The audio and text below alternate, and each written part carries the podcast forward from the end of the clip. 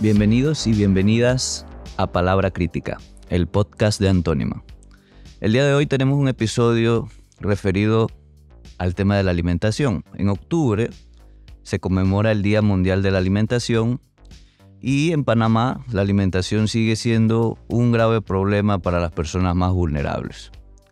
En Panamá tenemos muchas asignaturas pendientes en términos de alimentación, a pesar de que somos el tercer país más rico de América Latina si miramos el Producto Interno Bruto per cápita.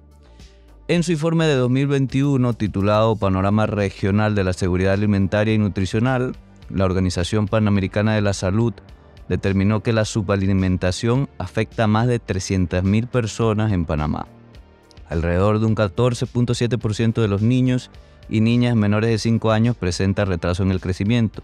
Además, un 21.2% de las mujeres en edad reproductiva presentan anemia y más del 10% de los recién nacidos presentan bajo peso al nacer.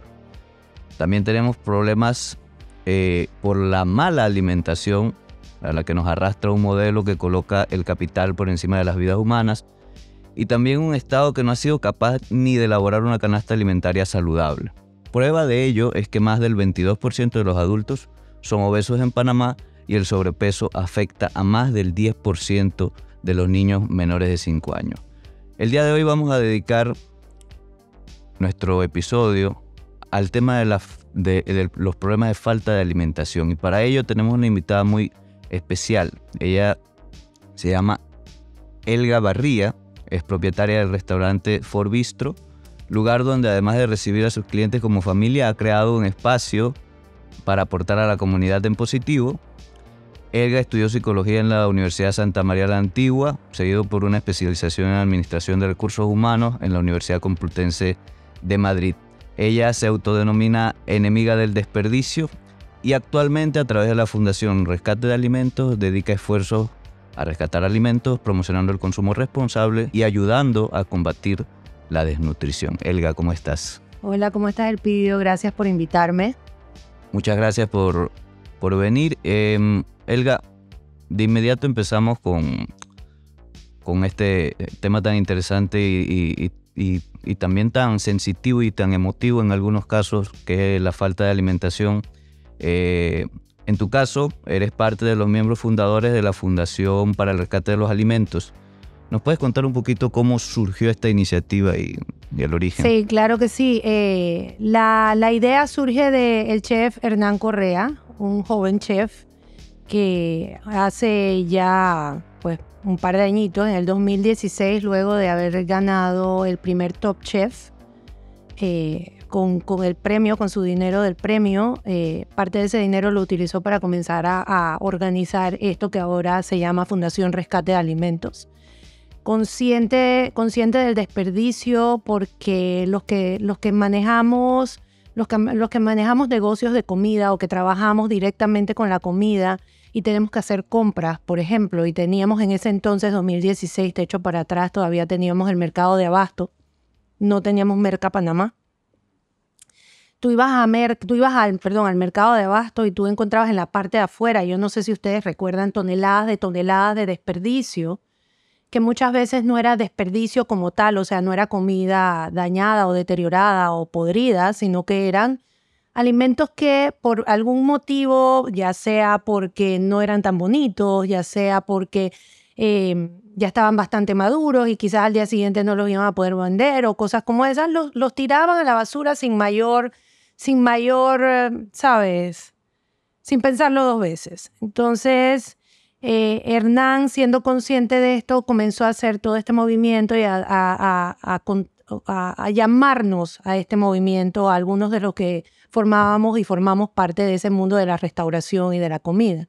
Así que en el 2016 esto arranca. Eh, no es hasta el 2020 que logramos nuestra personería jurídica. Fue sumamente difícil lograr nuestra personería jurídica. Eh, pues porque bajo la premisa de que se estaba tratando de tener más cuidado de a quienes se le daban las personerías jurídicas. Vamos a dejarlo así. Y en el 2020 logramos nuestra personería jurídica em, y todavía estamos en el 2022 y no hemos logrado que se nos dé nuestra certificación de exoneración de impuestos. Oh, wow. O sea, así de, así de complejo y de burocrático es el mundo aquí en Panamá, inclusive para los que queremos pues aportar algo a las problemáticas, sí.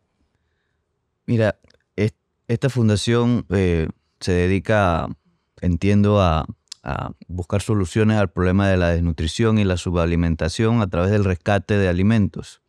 Ese, proceso de rescate de alimentos, si, nos pudieras un poco describirlo para entenderlo un poquito mejor. Claro, digo, hay diferentes formas de hacerlo. Ahora nada más quería hacer la salvedad. Eh, nuestra fundación surge con la premisa de hacer conciencia sobre el desperdicio del alimento. Mm.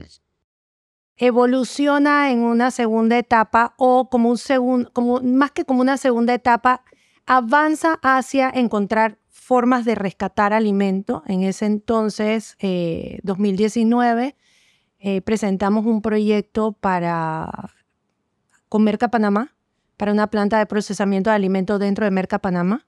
¿Por qué Merca Panamá? Porque es quizás el mayor eh, causal, la mayor causal de desperdicio de alimento en, en Panamá. ¿Ya? O sea, estamos hablando, en el mercado de abasto se calculaban más de 30 toneladas diarias de comida botada, no de, no de basura, de comida apta para el consumo humano. En Merca Panamá, que ya cuenta con cuartos fríos y con un poco más de instalación, eh, nosotros, llegamos a estimar el, levantamiento de esto, lo hicimos nosotros porque no existen registros. Eh, aproximadamente antes de pandemia, cerca de 22 toneladas diarias. Eh, para que tengas una referencia de qué significan 22 toneladas diarias, significan aproximadamente 40 mil bolsas de supermercado diarias de comida. Solo Merca Panamá. Solo Merca Panamá. No estoy hablando de todo Panamá, no estoy hablando de las casas, no, solo Merca Panamá. entonces en ese momento comenzamos pensando, bueno, quizás una buena alternativa sería abrir, eh, buscar la manera de lograr una, una eh, crear una planta de procesamiento de alimentos dentro de Merca, que tiene naves vacías sin utilizar, completamente vacías. Eh, porque así además disminuíamos la huella, porque el producto estaba ahí mismo, se rescataba ahí mismo, se procesaba ahí mismo, se le extendía la vida útil al producto, luego este producto se podía distribuir desde ahí a las áreas aledañas que así lo requirieran, o sea, comedores, albergues, escuelas, etc. Eh, le dedicamos un montón de tiempo a esto, reuniones, procesos, y quedó en nada como todo quedó en nada. No por falta de interés o de falta de empuje de parte de nosotros, sino porque, bueno, ya sabemos cómo se dan las cosas aquí. Luego entonces esto sigue evolucionando, nosotros seguimos haciendo docencia sobre el, desperdicio de alimentos de diferentes maneras en, talleres, en talleres en donde eh, enseñábamos sobre todo a comunidades muy vulneradas cómo mm, hasta cómo hacer negocio con productos subutilizados y con productos que quizás eh, se iban a, a botar si no eran rescatados, como por ejemplo salsas de tomate. El tomate entre más maduro está, mejor es para producir una salsa. Entonces ese tipo de cosas y hacíamos docencia en paralelo. Em, llega la pandemia y con la pandemia se da una situación aguda en donde al todo parar a la vez, todo significa hoteles, cruceros, vuelos, o sea, la comida de los, de los eh, VIPs de los aeropuertos, de los mismos aviones, de, de los restaurantes, las bodas, los buffets, todo esto para de la noche a la mañana. Tengamos claros que aquí creo que fue el 16 de marzo, si no me equivoco, que se, se declaró el primer caso de COVID en Panamá y una semana después todo estaba cerrado, excepto, excepto los restaurantes y supermercados, pero muchos restaurantes cerraron también. ¿Qué pasa? Que por algún motivo que yo ya no recuerdo, quedábamos mi restaurante, que en ese entonces era cuatro o cinco veces más grande de lo que es ahora, quedaba eh, la tapa del coco, no sé si la conocen, de Isaac Villaverde. quedaba el restaurante 5 del chef Roberto Richa, que es en San Francisco, y quizás quedaban otros más abiertos, pero no de nuestro, no de nuestro círculo de, de trabajo, ¿sí? Y alguien le dice a los, a los otros restaurantes y a los proveedores de los distribuidores de productos de alimentos que nosotros quedábamos abiertos. Y Forbistro comienza a recibir esta llegada inmensa de productos que de otra forma se iban a tener que votar porque no tenían dónde almacenarlos. Mm. Y comenzamos en ese momento entonces a preparar comidas calientes con alimentos rescatados. Y lo que comenzó, por decirte, con 50 o 75 comidas diarias calientes que se entregaban a comunidades organizadas o a, comedores organizados, se volvió más de 500, 600 comidas diarias con alimentos rescatados.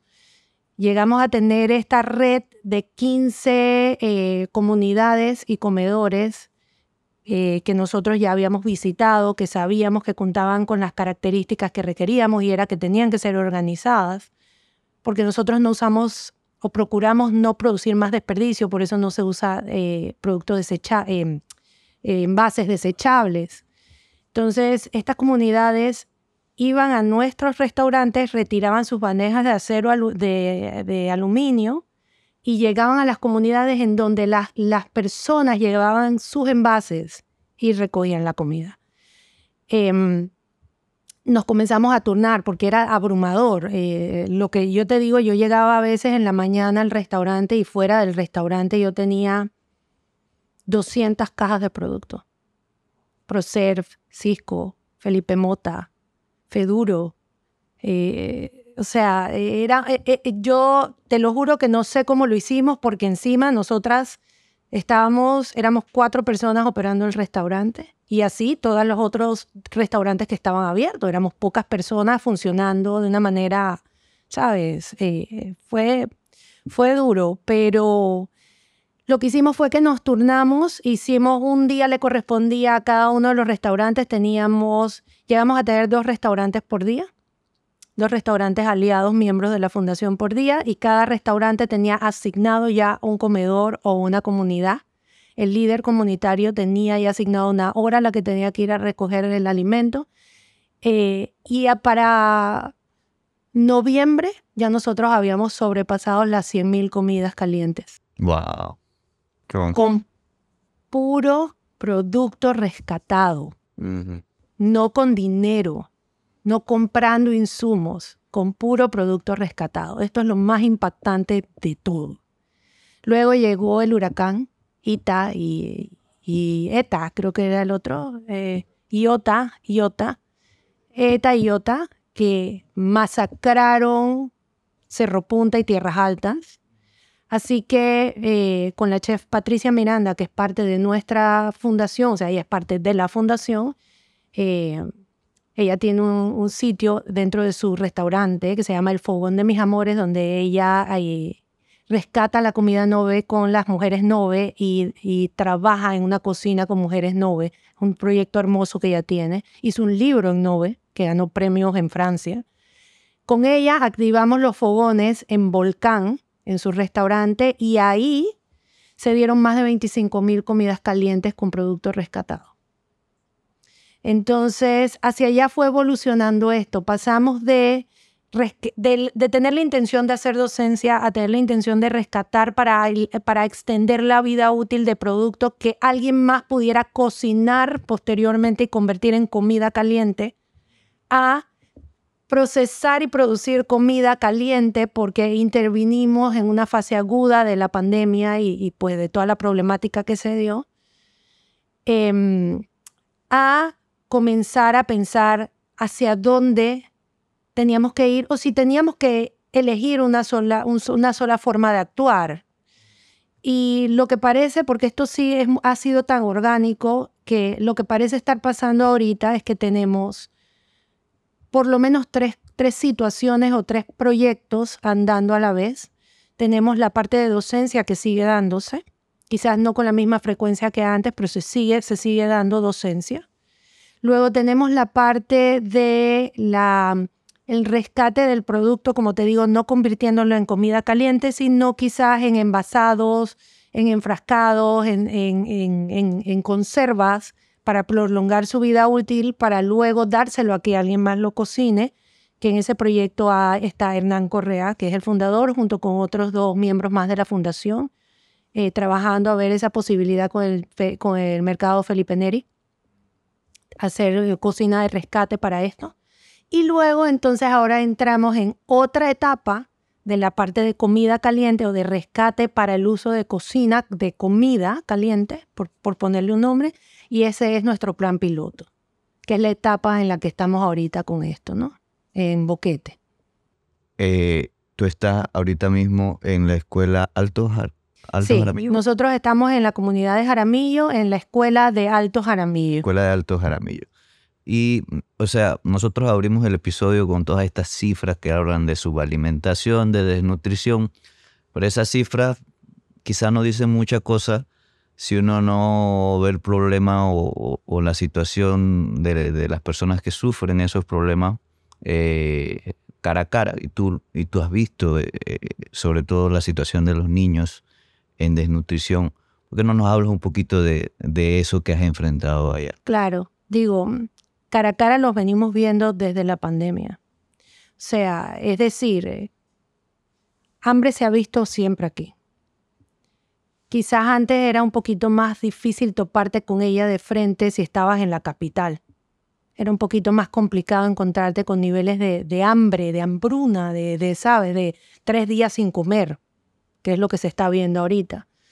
Y, y, voy a llegar a, la escuela y lo que estoy viendo en la escuela, pero quiero retomar la pandemia y quiero decirte que la, la primera vez que yo vi más allá de hambre, o sea, la primera vez que yo vi a 10, 15 minutos de la ciudad de Panamá, a 10, 15 minutos de edificios de 80 pisos de un millón de dólares, hambre que da dolor, fue en, en eh, Cunanega, en Veracruz cuando se hizo el cerco sanitario en Veracruz, que yo no sé por qué ponerle cerco sanitario a eso, yo creo que lo que se generó ahí fue un, un campo de exterminio.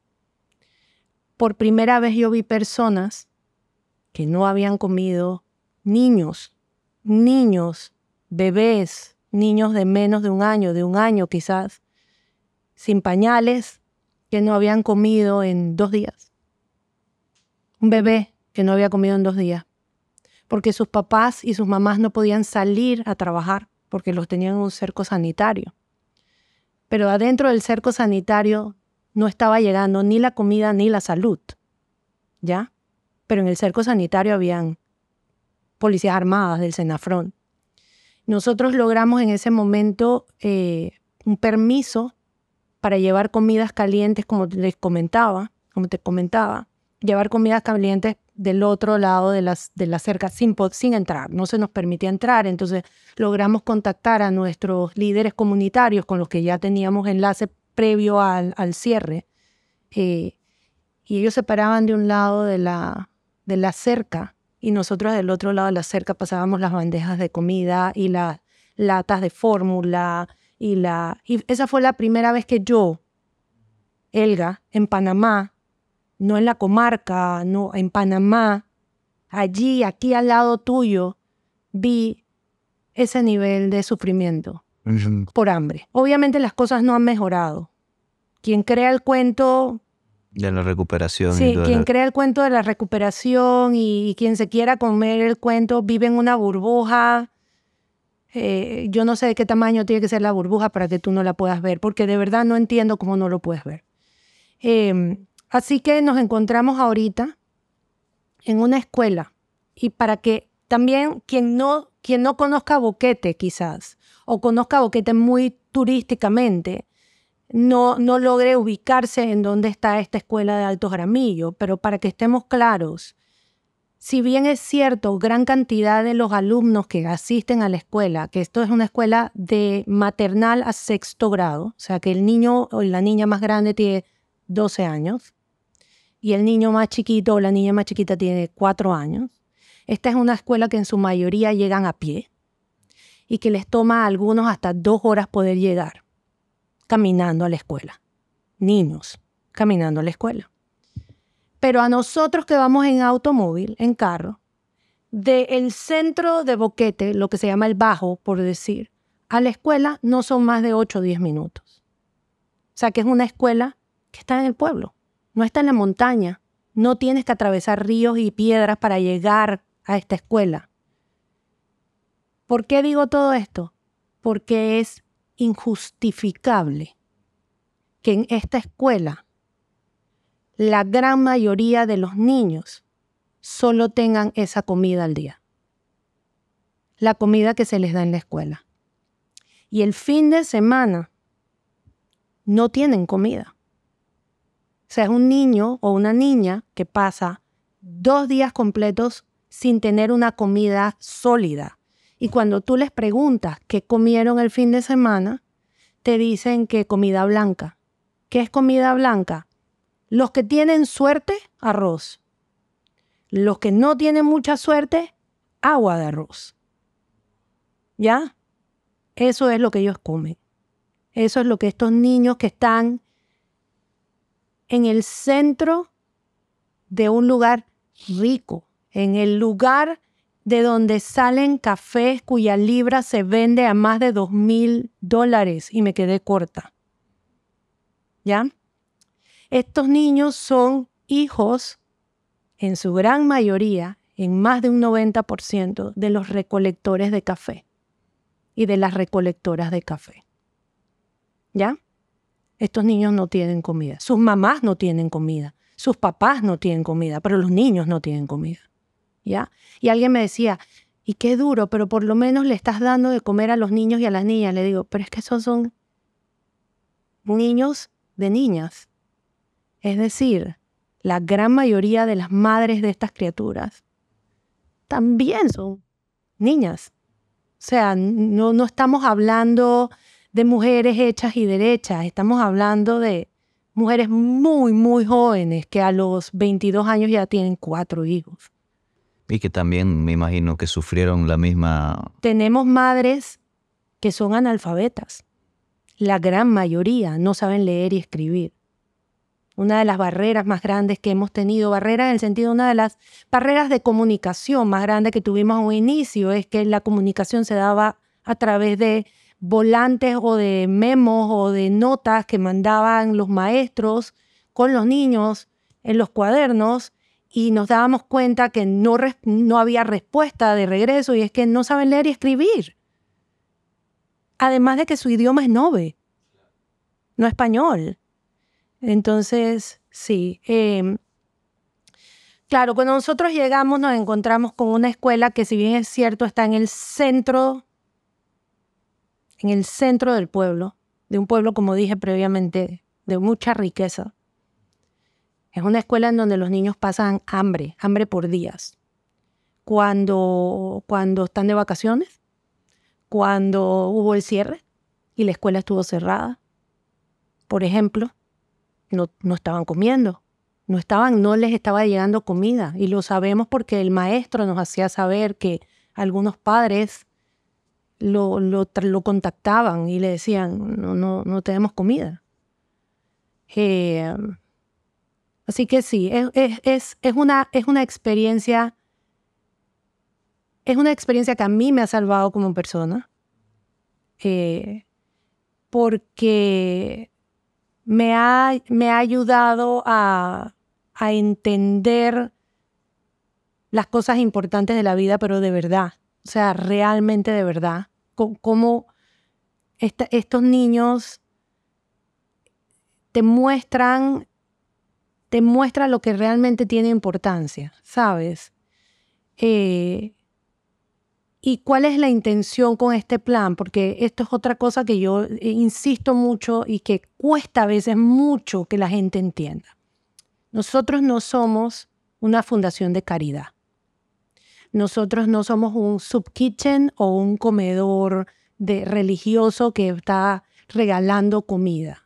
Esa no es la intención de nosotros como fundación y, sobre todo no es la intención, la intención que el plan piloto tiene. Nuestro plan piloto busca comunidades sostenibles, primero que todo. Eso es la base de todo esto, a través de una cocina de rescate. Entonces, nosotros lo que, lo que hemos hecho, y nuevamente esto es un plan piloto y hay muchas cosas que tenemos que afinar, no va a ser rápido, los resultados no los vamos a ver de la noche a la mañana porque una problemática que lleva siglos haciéndose, no meses, no días, no años, siglos haciéndose, no se resuelve mágicamente en un año. Pero lo que busca esta, esta fundación, esta, este plan piloto es esto, eh, buscar comunidades sostenibles a través de la cocina de rescate. Entonces, nosotros escogimos esta escuela específicamente por su, por su matrícula, no es muy grande, no es muy chica, por el acceso que tenemos nosotros a la comunidad, o sea, para, porque nosotros vamos todos los días. Eh, así que para poder llegar y que fuera real, que fuera sostenible para nosotros, pues no podía irme a la comarca, no podía irme mucho más arriba de la montaña por múltiples motivos. Así que esa es otra de las condiciones. Eh, y bueno, la, necesidad de alimentar ¿no? a, esta, a población. Entonces, nosotros llegamos, explicamos a los profesores, tuvimos una reunión con la supervisora regional.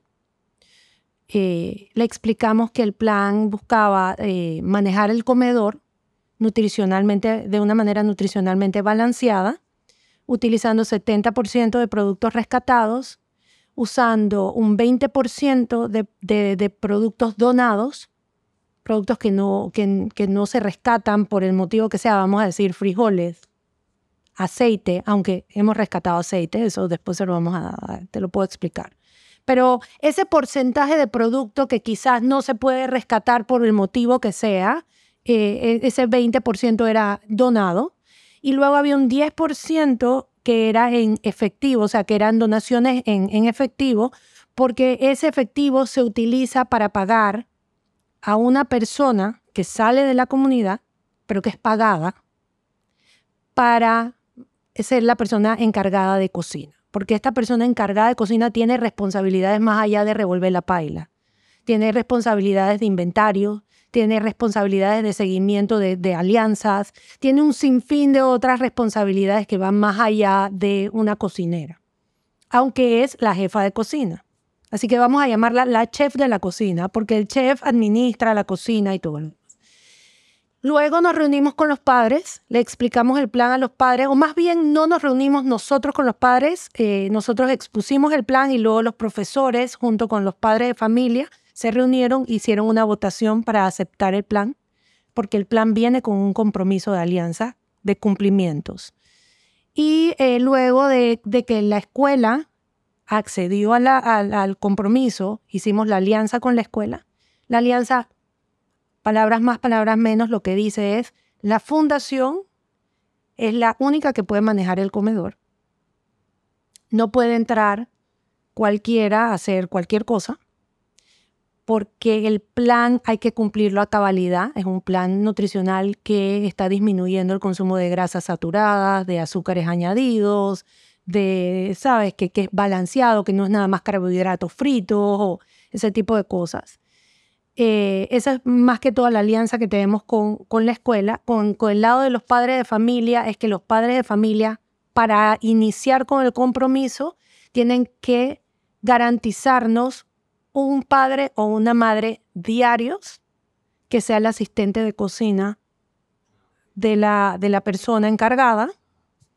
Y para el más adelante necesitamos dos, porque actualmente una voluntaria de fundación está ahí supliendo, ese tercer puesto que se necesita, porque esta cocina, específicamente esta cocina, cada escuela será diferente, requiere tres personas, ¿ya? Eh, y luego de que, eh, de que las alianzas con los padres, las alianzas con la escuela se firman, buscamos aliados comunitarios, que son los que nos proveen los rescates y las donaciones, pero comunitarios, o sea, de el área. En ese caso allá es... Boquete. O sea, el alimento viene, los alimentos vienen todos de, de boquete. Entiendo. Todo viene de boquete, exceptuando una alianza que tenemos con eh, franquicias panameñas, que Kentucky nos provee más de 300 piezas semanales rescatadas de pollo.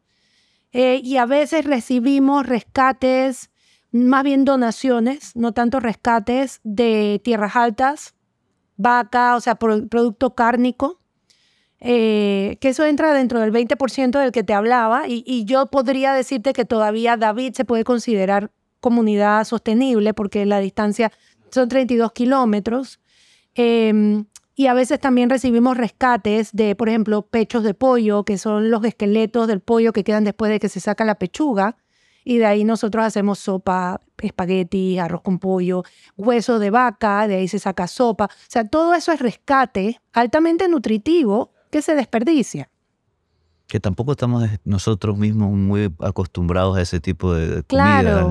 Es, como tenemos eh, eh, pensado ya que el, pollo nada más se come la pechuga y, el muslo y, nada más. Claro, es que sí, ese, ese es otro de los temas a los que, por eso es que te digo, yo estoy diciendo como muy, quizás estoy siendo muy general en lo que estoy diciendo porque involucra tantas cosas, pero, pero en el tema de cómo se, cómo se estructura el plan piloto, eh, te digo, se ha hecho, eh, las tres alianzas fundamentales son las alianzas de donantes y rescate, las alianzas con la escuela y las alianzas con, con los padres de familia.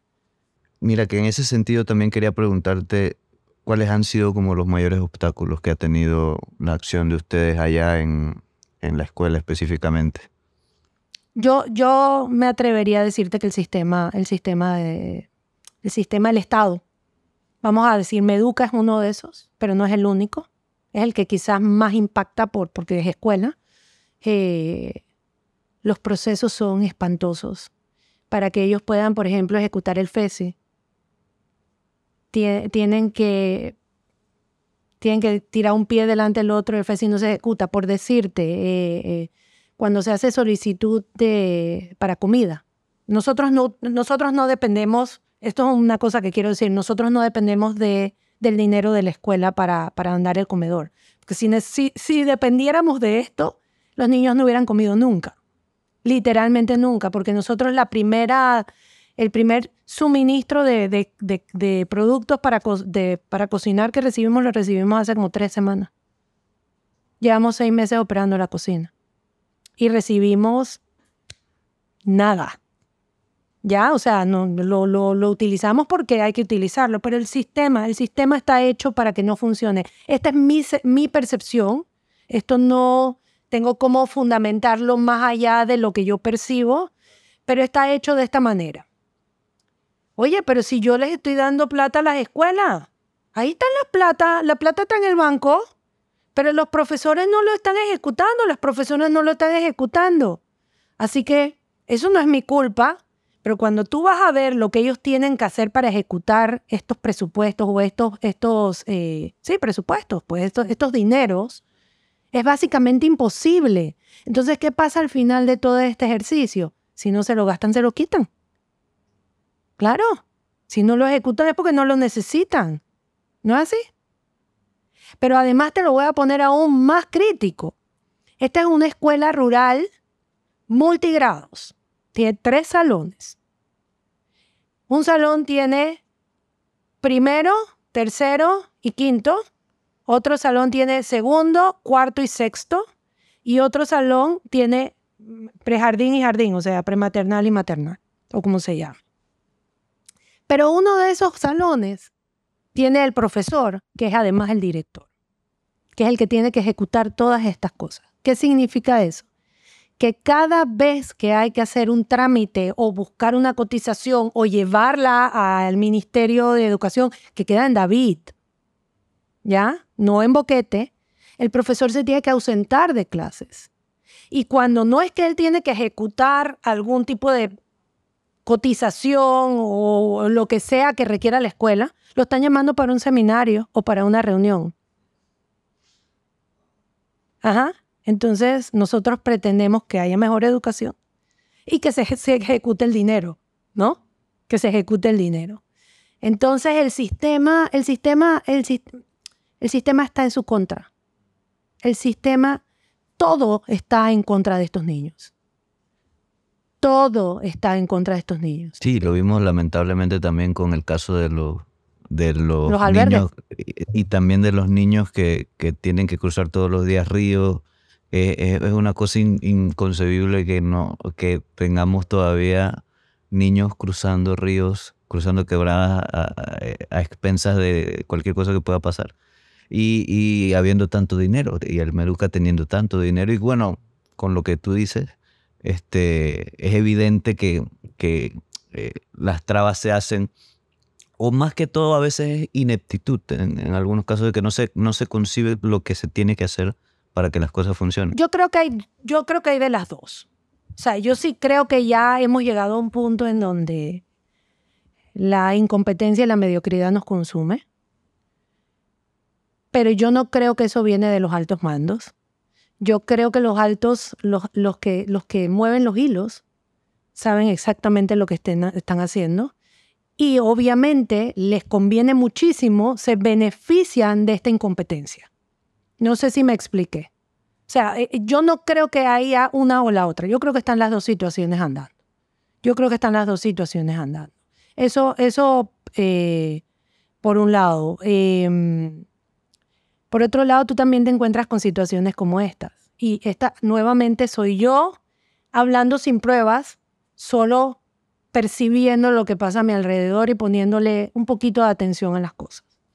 Estamos a Estamos en octubre, a finales de octubre. Hace una semana se recibió en la escuela la galleta nutritiva y la crema esta nutritiva. Huelen asqueroso. Yo te puedo garantizar a ti que los dueños de la compañía que producen esta galleta y esta, esta crema, bajo ninguna circunstancia le darían de comer eso a sus hijos. Wow. Te lo digo con toda honestidad. No se la darían de comer. Pero como estos son subhumanos, que no valen la pena, ¿por qué no darles esto? Nos llega esta, esta, esta, esta crema y esta galleta a cinco semanas de que se acabe el año. O sea que la escuela ha transcurrido sin recibir este programa nutricional. Y ahora entra a imponerse por encima de un plato de comida completo. Porque la ley está hecha de esa manera. La ley está hecha para obligar a que las escuelas utilicen el plan, sin, sin ni siquiera haberse tomado el trabajo de hacer una estadística o de revisar quiénes tienen necesidades de estas, eh, porque esto, esto tiene un nombre, esto es, eh, esto es un apoyo nutricional, esto no es una nutrición completa, ¿sí? Esto no es el sustituto de la comida, esto es meramente una curita al problema del hambre. Entonces, yo puedo entender, no justificar, pero puedo entender un programa de crema y galleta en los sitios metidos en la comarca en donde no hay comida en lo absoluto. Pero en escuelas con comedores activos, esto es ridículo.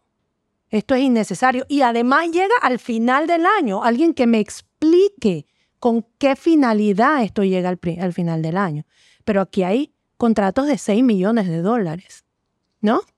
Ese es el contrato de la galleta nutricional, 6 millones de dólares salió en el periódico. Yo no he visto la cotización ni he visto cuánto pagaron, pero eso, eso salió en el periódico, 6 millones de dólares.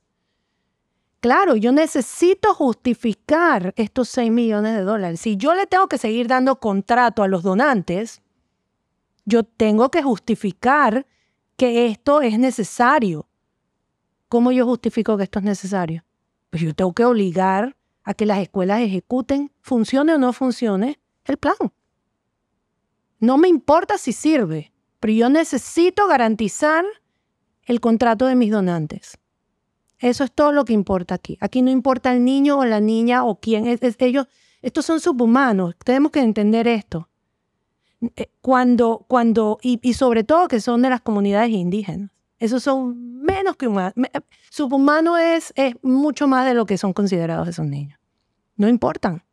No importan. Así que dale la porquería, dale la galleta, así como no. Y que den gracias porque le estamos dando algo. ¿Ah? Limosneros y con garrote, oye, pero si ahí está tu comida, porque así lo dicen. porque lo dicen delante mío cuando, cuando yo, cuando pues nosotros allá decimos que lo primero que nosotros hicimos, nosotros hicimos un, un arduo trabajo con los niños para no violentarlos, para no violentarlos culturalmente, para no violentar sus gustos, para no violentar lo que ellos conocen y no llegar autoritariamente a decir, ahora te vas a comer un plato de lechuga, ¿por qué? Porque a mí me da la gana, porque eso es lo más saludable que hay. Palabra crítica, comunicación para transformar la sociedad. Y, y, hubo gente que hizo comentarios de que, pero si no tienen comida, ¿cómo, no, ¿cómo carajo no se van a comer lo que les está sirviendo en el plato? Y yo me pregunto, si a ti no te gusta la lechuga y yo llego y te obligo a comer lechuga, ¿qué pasaría? ¿No? Ah, lo que pasa es que estos son animales, los animales, los animales tienen más respeto que que estas criaturas. Así que sí, sí, es una situación.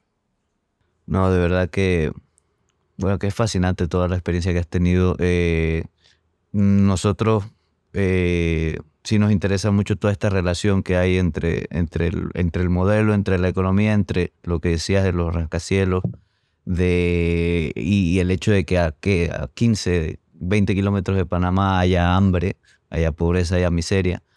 Eh, y en, en, ese sentido te pediríamos unas palabras de cierre y también un poco que nos dijeras cómo podemos apoyar también a la fundación, por lo, que en la audiencia eh, tengan eh, intención de hacerlo.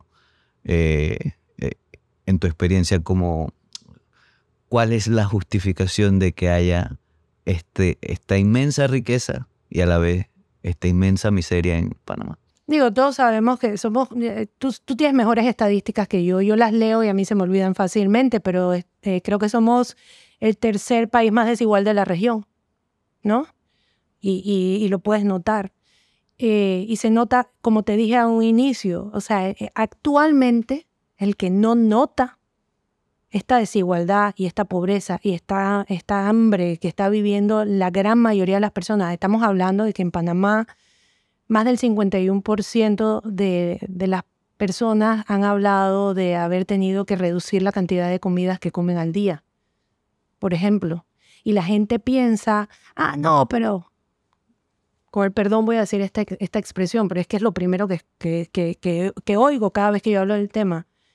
Esos cholos son unos huevones, no les gusta trabajar, eso por eso que no están comiendo. Pero es que no nada más son los indígenas los que están pasando trabajo actualmente en este país.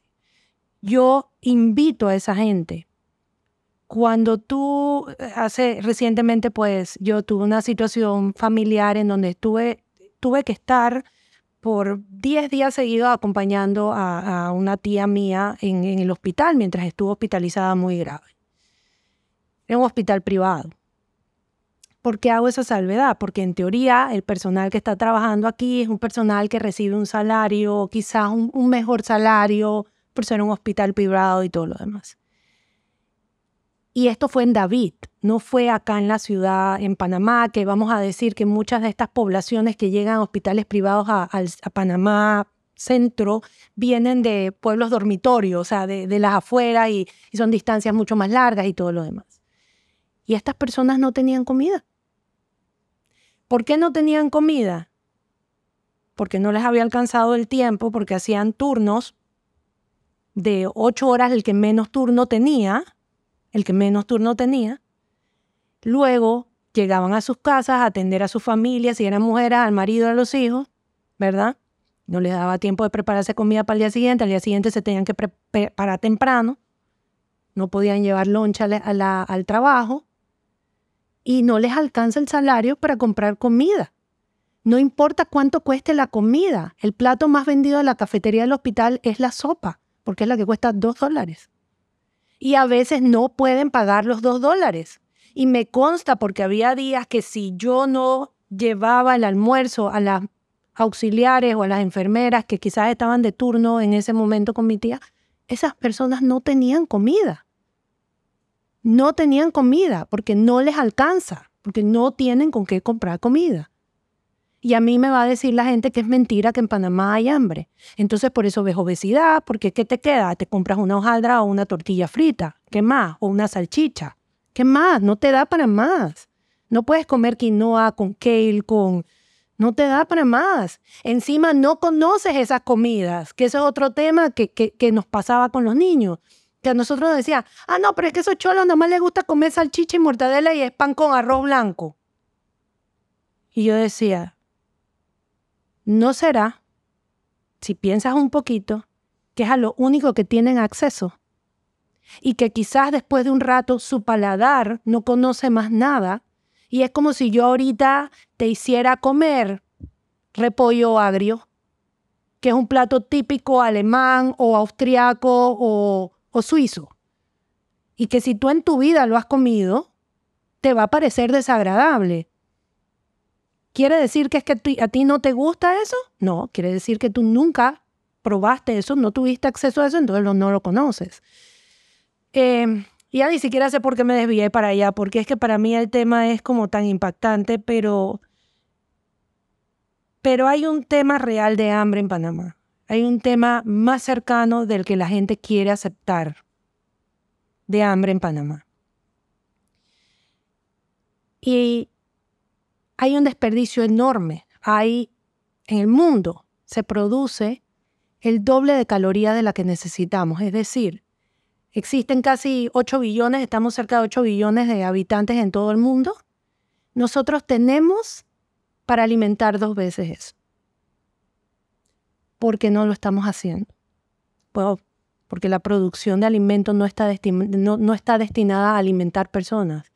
La producción de alimentos está destinada a generar dinero, a generar remesas. La alimentación de las personas no es la meta de la producción de alimentos. Por ende, entre más pobre eres, menos acceso tienes a comida, porque la meta de producir la comida no es darle de comer a todo el mundo, es hacer plata. Y esa plata se está quedando en 10 pendejos. No se está yendo más allá. Pero además, tenemos un tema terrible de maltrato a la tierra. Entonces estamos desgastando el suelo a unas velocidades impactantes, al punto de que la gente cree que no nos va a tocar vivirlo, pero a menos que algo radical pase en este último año o el próximo, en este año o el próximo año, tú en menos de tres años vas a comenzar a hablar de escasez de alimentos no de desperdicio de alimentos, porque entendamos eso, entendamos esto muy claro. Actualmente hay gente que no come porque no les llega la comida, porque la comida se bota. Se bota por lo que ya hemos dicho, porque su meta no es dar de comer, es hacer dinero. Pero en pocos años, y en pocos años yo te digo, no en muchos años, antes del 2030, tú vas a comenzar a escuchar que no hay comida suficiente entonces, esa comida que ya es cara, va a ser realmente cara, porque va a ser un commodity. Va a dejar de ser una necesidad básica y va a ser un commodity, igual que el agua. Exactamente igual que el agua. Entonces nosotros abrimos nuestras neveras o vamos a los supers y pensamos que la comida es infinita y que nunca se va a acabar porque siempre hay abundancia. Aunque haya gente que no la pueda pagar, eso es culpa de esa gente, por huevona. ¿Ya? pero comida hay. Ahorita mismo tú vas al súper y comida hay. Pero en pocos años vamos a estar hablando de que no hay comida. Y solo la élite va realmente a poder comer. Y de hecho, espera que entre el 2023, que ahí estamos entrando a otro tema, seguridad alimentaria. Aquí no existe la seguridad alimentaria. Y lo notas automáticamente con la guerra de Rusia y Ucrania. Ustedes han visto eh, cuánto ha aumentado el aceite. El aceite se ha triplicado en los últimos tres años, cuatro, más de eso. O sea, el aceite es impagable. Y nosotros todavía no estamos sintiendo el impacto de no estar recibiendo los granos básicos que vienen de Ucrania y, y todo lo que viene de Ucrania y Rusia. Todavía eso no se ha sentido el impacto real porque lo que tú estás recibiendo ahorita ya estaba producido antes de la guerra, en su gran mayoría. Pero el otro año, agárrense los pantalones. Porque si ustedes creen que ahorita no se puede con una canasta básica, ustedes no saben lo que nos viene. Y, y, para mí es curioso porque a mí, para mí la comida actual, sobre todo actualmente, o sea, más que la comida, alimentar es mi, es mi mañana, mi tarde, mi noche, todo el día. Es, es lo único que yo pienso, yo lo respiro, yo lo vivo, yo, es lo único que yo puedo pensar. Y me cuesta mucho, no, eh, me cuesta mucho ver que ni siquiera es un tema que se abra en los noticieros. Yo no sé si tú te das cuenta de esto, o en el periódico, o en la radio. Aquí no se habla del problema de la comida. No se habla, pero en lo más mínimo. Y ya se están enfrentando problemas gravísimos. O sea, pero ayúdame a decir gravísimos. O sea, la ONU está hablando de, de, apocalipsis, de hambruna apocalíptica. ¿Tú, estás entendiendo lo que yo te estoy diciendo, las dimensiones a las que nosotros nos estamos refiriendo. Hambruna apocalíptica. Nosotros creemos que los niños que tienen mosca pegada a la cabeza y que son puros huesitos están en Etiopía. No, señor. Están aquí. Aquí ya hay niños muriéndose de hambre. Literalmente.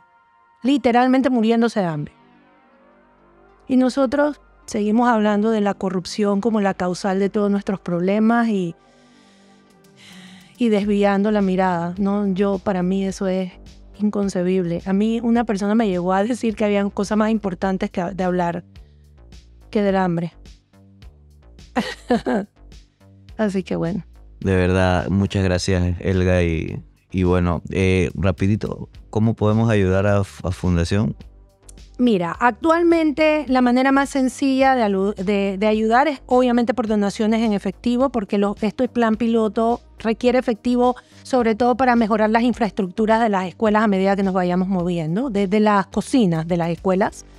Eh, y en caso de que, por ejemplo, seas propietario de algún negocio de alimentos, llámese abarrotería, llámese distribuidora, llámese supermercado, eh, llámese agricultura, o sea, que seas agrícola, que seas ganadero, que seas agricultor, pero que seas ganadero. Antes de votar ese producto, contáctanos y nosotros, si no lo podemos utilizar en el plan piloto, tenemos redes de alianzas comunitarias a las que les podemos hacer llegar estos productos y ellos procesar estos alimentos. ¿ok? Así que ahí está principalmente nuestra, nuestra ayuda a la, fundación y además eduquémonos, eduquémonos en este tema y reguemos la voz.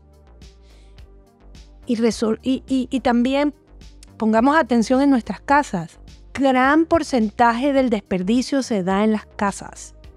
Botamos comida sin ni siquiera voltearla a ver. Más te demoras tú en deshacerte de un par de, pantalones que tienes eh, dos años sin ponerte, que de botar algo de la, de la nevera sin ni siquiera haberlo olido o volteado a ver solo porque estaba ahí y ya no te lo ibas a comer. Entonces, comencemos a ser conscientes de lo que hacemos y de lo que comemos y de lo que compramos y de por qué lo compramos y a quién se lo compramos.